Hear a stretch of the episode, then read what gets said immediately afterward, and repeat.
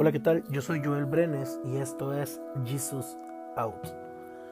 El COVID está afectando ahora a todas las partes del mundo, interrumpiendo la vida de las personas y creando miedo, ansiedad, dolor y dificultades.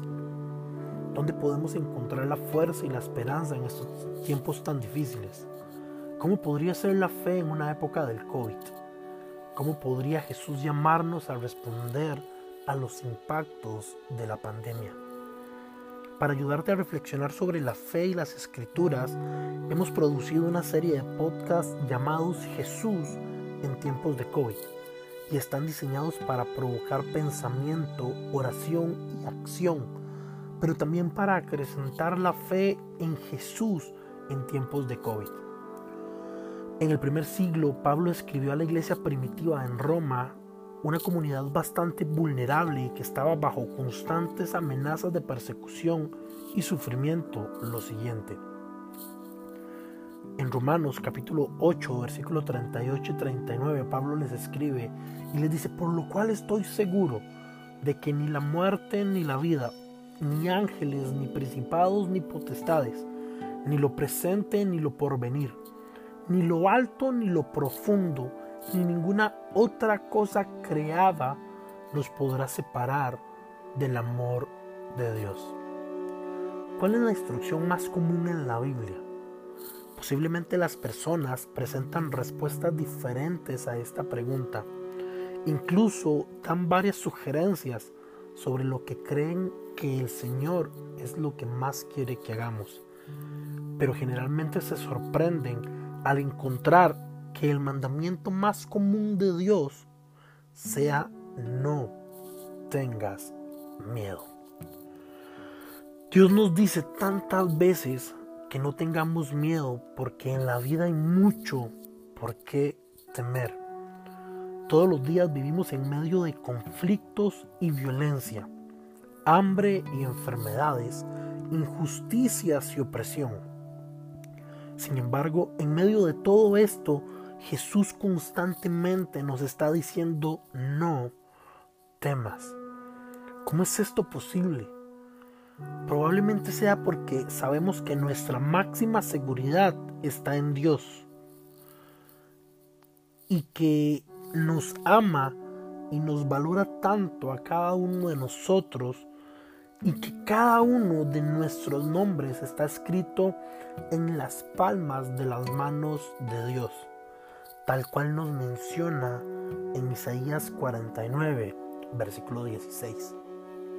Jesús constantemente nos está diciendo que no tengamos miedo porque nada puede separarnos de su perfecto amor. El miedo es creado por muchos factores.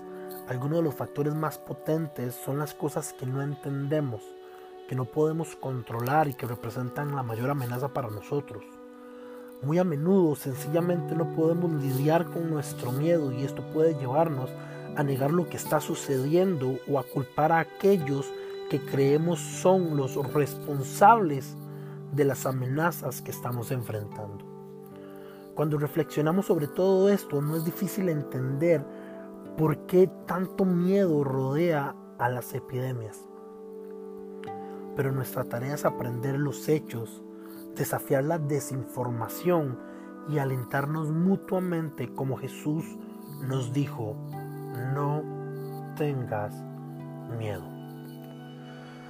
Por lo cual estoy seguro de que ni la muerte ni la vida, ni ángeles, ni principados, ni potestades, ni lo presente, ni lo porvenir, ni lo alto, ni lo profundo, ni ninguna otra cosa creada nos podrá separar del amor de Dios.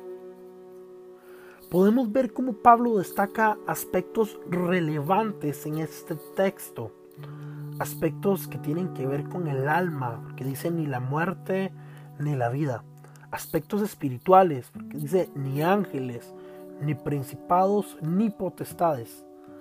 Aspectos de tiempo, porque dice ni lo presente, ni lo que está por venir. Aspectos del mundo, Pablo dice ni lo alto, ni lo profundo, y aspectos incluso de la misma creación. Él menciona ninguna otra cosa creada. Pablo destaca en estos versos todas las esferas sociales que afectan positiva o negativamente nuestra vida y termina afirmando que nada de esto nos podrá separar de ese perfecto amor que es en Jesús mismo.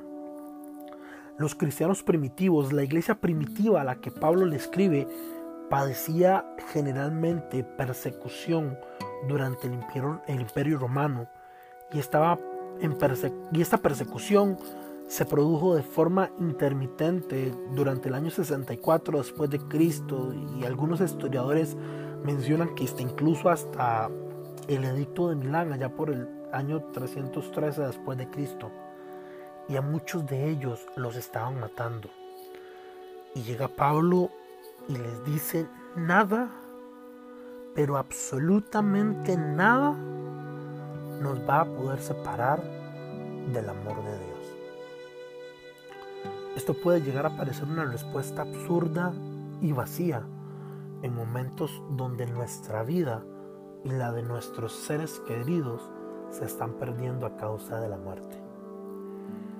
Hoy en día muchos de los nuestros, de los más allegados, están perdiendo su vida a causa de la muerte.